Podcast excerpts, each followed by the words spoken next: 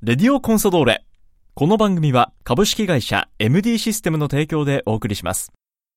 会社の不要になったパソコン、データも入ってるし、どうしたらいいかな。引き取ってくれてデータもきちんと消してくれる安心安全なサービスがあるの。知ってる？え、それは便利。家にあるパソコンもお願いしたいな。もちろん OK 詳しくは「おまかせくん引き取りくん」で検索してね株式会社 MD システムは北海道コンサドーレ札幌のクラブパートナーです。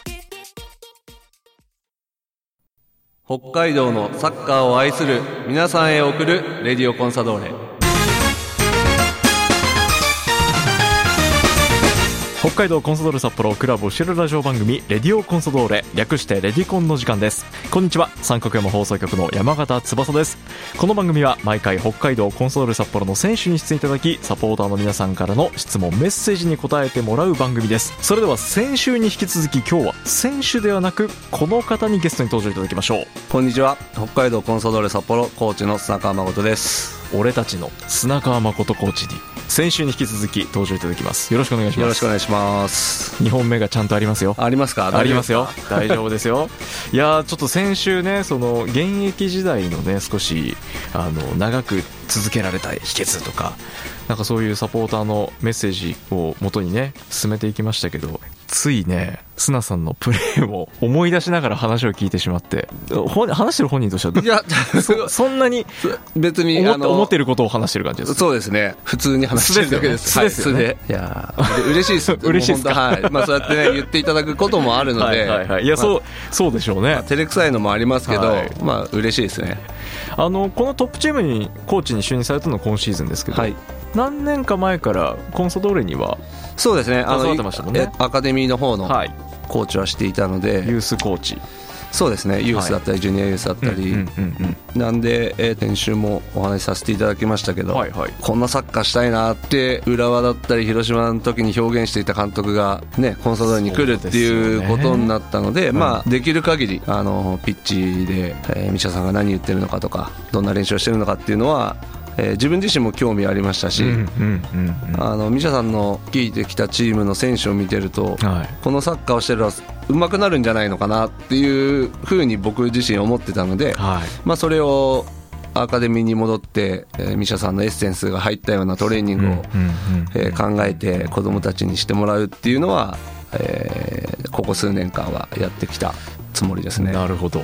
それを今度はちょっとカテゴリーを一つ上げてトップではい、本当にそのまさにミシャさんの元で戦う選手たちのサポート。そうですね、はあー。そのアンダー時代ユースの、まあ、子供たちに指導してた経験っていうのは今に生きているところって何かありますか？いまあ、トップチームだけでは経験できなかったことっていうのはたくさん経験させてもらったなっていうのはなるほど。思います。はい、学生の年代もそれぞれありますからね。そうですね、はい。はい。まあ、向き合い方とかは多少違ったりするんですか？もちろんあのまだ子供たちなのでね。まあ、中学生は中学生の難しさがあったり、はい。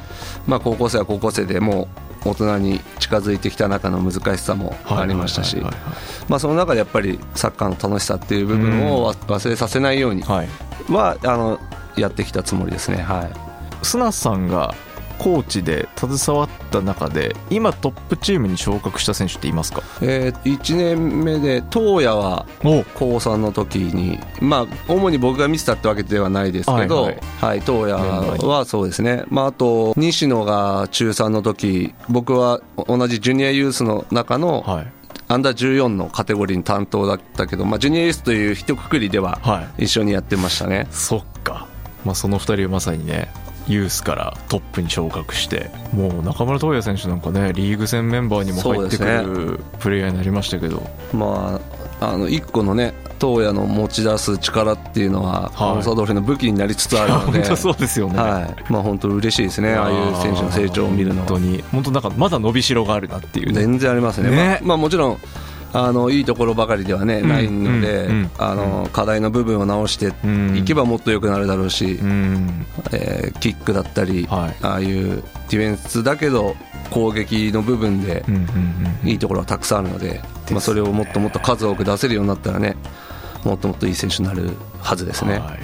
ちなみにあの砂さんの前の回のレディオコンソドーレのゲストが西野翔太選手だったんですよ。結構バカですね。饒舌結構饒舌に話してましたよ。まあなんか翔太は本当 あのプロ向きというかなんかプロの世界ってやっぱどっか飛んでないと や。っていけない部分もあんのかなっていうのは思ってたので、はいはいはい。まあ、そういう部分ではプロのえ？あのメンタリティーを持ってるなと思いますよ。まあ、あのしっかりとその2回で発揮してきましたけどあ、えそれをプレーで見せろっていうのを今後やっていかないといけないですけど。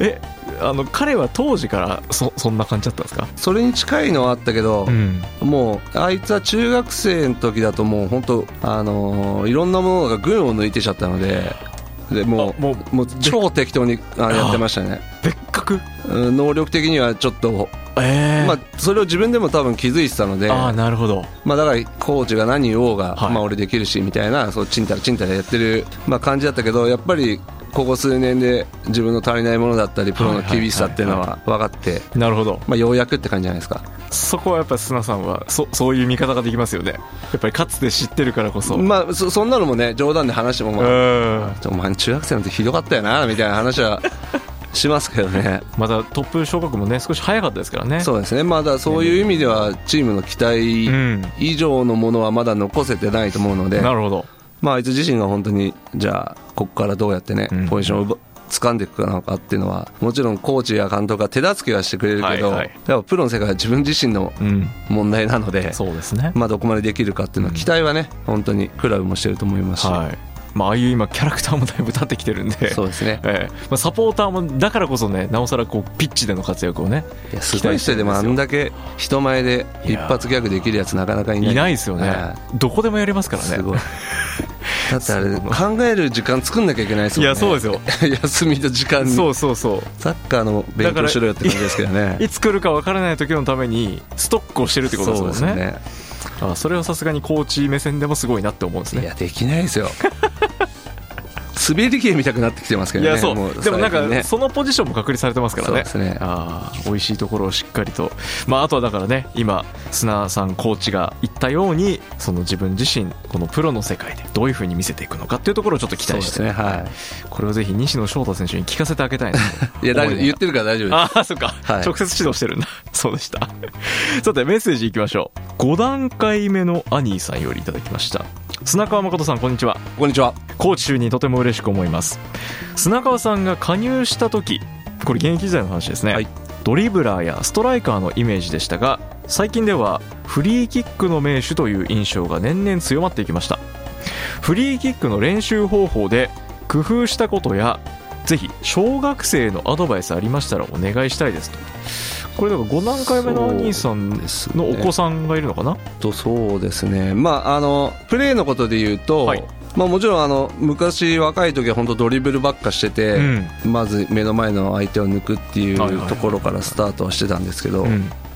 まあ、やっぱりこう経験を積むにつれて周りも見えるようになったりはい。しましたし、まあ、30を超えてきたらやっぱり体のキレだとかー。っていう部分で言うとそれだけでは通用しなくなってくるので、はい。まあ、徐々になんだろうなプレースタイルっていうのは変わってきたなっていうのは、まあ、特別足が速かったわけでもないですし、はい。まあ、そういう部分ではあの頭を使いながらやんないと生き残れないなっていうのは自分自身思っていたので、まあ、その中でフリーキックだったりコーナーキックっていうのは、はい。うん。まあ、ある監督にえー、と試合に出るためには、まあ、砂はそういうところがないと難しいってはっきり言われたところもあ人もいたのではい。さっきの話じゃないですけど、試合に出るためはい。にはどうしたらいいかなっていうのうんなるのを考えた上で練習に取り組んだっていうところがあるので。じゃあプロに本当になってから経験積む中でそうですね、はい、もちろんあの昔からなんとなくはやったりはしてましたけど、はいはいはい。特別これを結果に残さなきゃいけないんだって思い出したのは本当もう30近辺の頃ですね。じゃあもうコンサドールに来てからそうですそうです。ええそうなんですね、はい。まあ、だからそういう部分ではそう監督に言われたおかげで、えーまあ、フリーキックなんかも蹴出してもらって決めることで、うん。まあ、選手生活が、ね、伸びたっていう部分もあるとは思うのでなるほど。はいまあ、一個のそういう武器を見つけるっていうのも大事だなとは思います練習方法って当時意識したことありますか？フリーキックの練習なんで、はい。まあ、もちろんキーパーに入ってもらうこともそうですしあの壁をあの、はい、作って。あるじゃないですか。あの練習場によくある。はい。まあ、あれを立てて、はい。じゃあ自分のボールはどれぐどこに蹴ったらどれぐらい曲がって、うん。えーどういう落ち方をするのかっていうのを、うん。毎回同じ蹴り方どの蹴り方がまず自分に合ってるのか、はい。ボールのどこを蹴るとどれだけ曲がってどれだけ落ちるのかっていうのを、はいつも蹴ってはどんな時もなるべく同じボールが行くようにっていうのは感覚をつかんでたかなっていう。あそれだけ蹴ったってことですね。そうですね。まああと本当あ先ほどのルーティンの話じゃないですけど、いありましたね。ボールを置いて、うん。足をセットして、はい。歩数はもう全部決まってましたね。歩数と角度っていうのは。そこにはあるんだ。そこにはありました。そういうルーティン。そこそこの角度でここに足を入れればこういうボールが行くっていうのを何回も何回も繰り返したルーティンはありました。それもだから蹴る中で生み出されたそうですそうです。歩数とかはい。蹴るタイミング、はい。角度。それを見つけるにはまあなんか本当真面目な話しちゃうといやいいえぜひとも。小学生は、うん。あのーそんなこと気にしなくてよくて、はいあの本当そういう相談を受けることもあるんですけど、うんうんまだ体ができてないしああそっかそっか。綺麗なボールをうん。蹴れるようになるとかボールの中心を捉えれるようになる。うん。っていうことを意識ねあのすればいいかなっていうのをいよく答えてて。なるほど。もう中学高校ってなったら嫌でもね筋肉がついてきてボールは蹴れるようになるのでえその前にはしっかりしたこう基本的な技術なんかあをーしっかり作っておいた方がいいなと思うしなるほど。まあ、その典型的なのがシンジなのかなっていう感じはねしますね。本当に誰が見てもボールと友達ですそもんね。うね。ああいうことができることが後にプラスになるっていうのがなんかリフティングとかね遊びのようで遊びじゃないというか、はいはいはいはい。僕練習前今シンジと拓磨と菅ちゃんとかでボール落とさないようにはい。やってるんですけど、はいはいはい。もう菅ちゃんとか明らかに上手くなってるしもう新次さんとやって変わったって言ってましたそうなんですよね。だからね二十歳過ぎても上手くなれるもんだいしやそういうことですよね。なんかリフティングとかって意味あ遊びでやってるようだけど実はサッカーの基本だったりすんのかなっていうね。なんかあんまね真剣にやらなかった、うん。自分も向き合ってこなかったことかもしれないので、なんか真珠なんかを見ちゃうとね突き詰めれる人が天才と呼ばれるのかなっていやー確かに。は思いますけどね。だってプロに入ってからそれこそ30代に差し掛かるぐらいでまたこうフリーキックっていうところもねもう砂さん自身がそうですね。まあ取り組んだということもありますからね、要所要所であるんですねタイミングが。そうそうですねは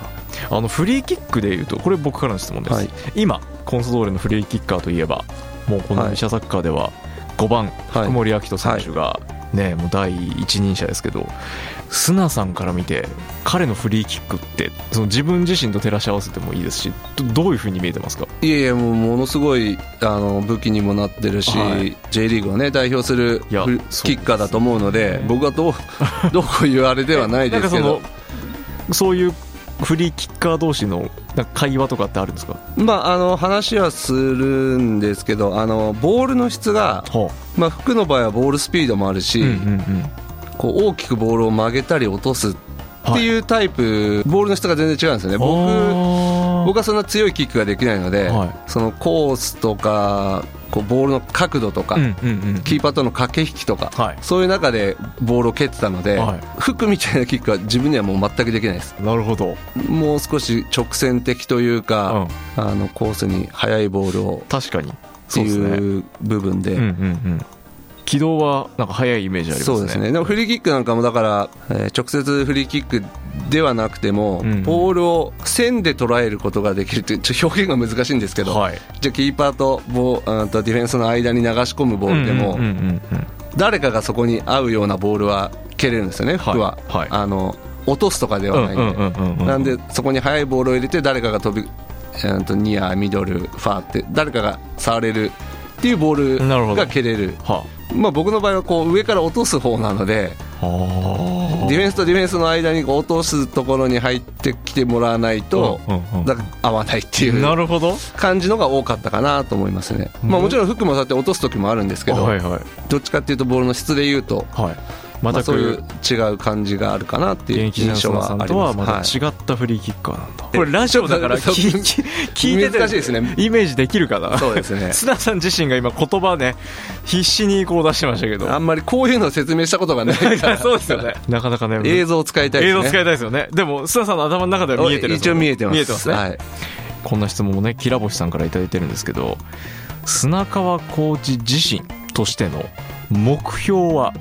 どこに置いていますか？そうですね。まあ自分としてはまだあのトップチームのコーチになって1年目なので、うん、まあ、まずはミシャさんほか、うん、えー、コーチ選手クラブに対して信頼を勝ち得ないとその先はないと思うので、うんはい、まずはしっかりそこを目指していきたいなっていうのは、うん、えー、今直近の目標ではあります。はい。ただね、まあ、の目に見えるものではないのでそうですよね。難しいところではありますけど、はいまあ、できる限りの自分の、うんできできる限りをできればなとは思いますし、自分が望んでできるものでもないとは思いますけど、うん、まあどっかのタイミングでね、はい、自分のこうあの監督としてのキャリアが積めればいいなとは思ってますけど、はい、そのやってみたいなっていう思いはそうもちろん。はい、いつもそういうものは持ちながらやってはいますけど、まあ、それがまだあの現実的にライセンス持ってないので取りたいなっていうのもありますし。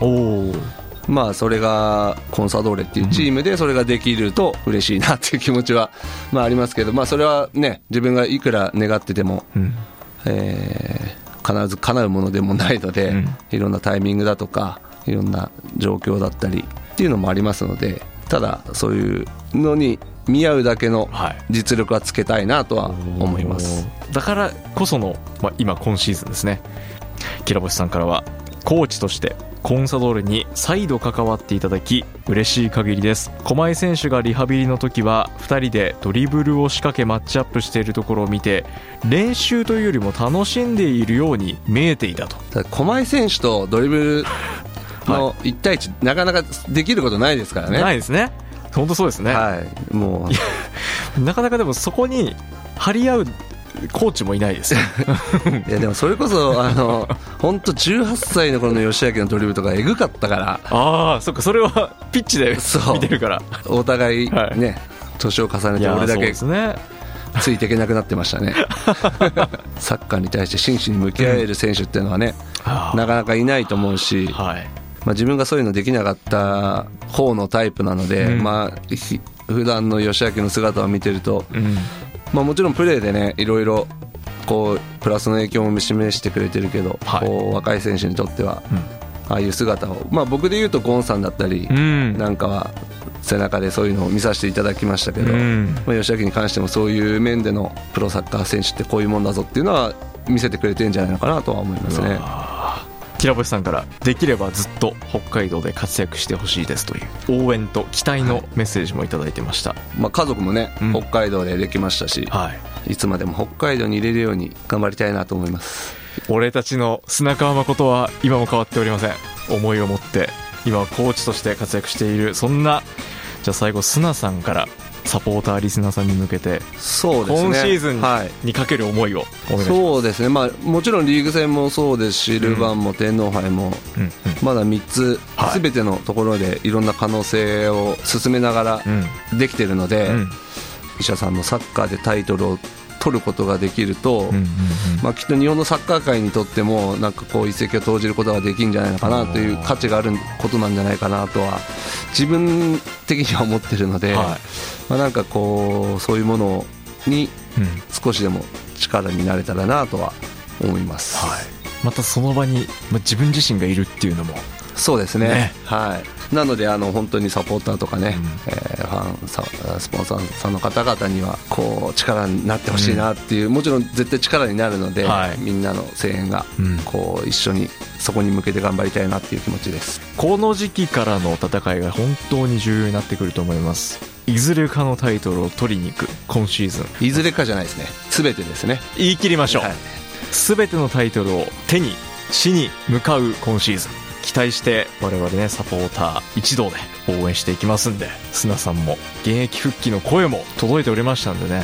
そそこまでは言わなくても。難しいですね。それはさすがにもう断言します。無理です。と なんでせめてもねそんなこうトップチームの練習にもうスッとこう入っていけるパフォーマンスでねぜひこれからもいいサポートを。頑張ります。すごいなんかプレッシャーをかけて番組終わりますけど。なかなかこういうレディオコンソドーレでねあのコーチの方にゲストにいただくっていうのは貴重な機会だったのではい。永久保存版で。いえいえ。またやる人がいない時は呼んでくださいえ逆に出てくれますか？あの需要があれば。まずじゃあ。もういいもういいっていう可能性もありますからね。需要がある人、方ははい。言っていただければ。また問い合わせをいただければ。はい問い合わせをいただいて、はい。砂川誠でぜひお願いしますという声もお待ちしておりますので、2週続けて登場いただきました。北海道コンソドール札幌コーチです。砂川誠さんにゲストに登場いただきお話を伺っていきました。砂さんありがとうございました。ありがとうございました。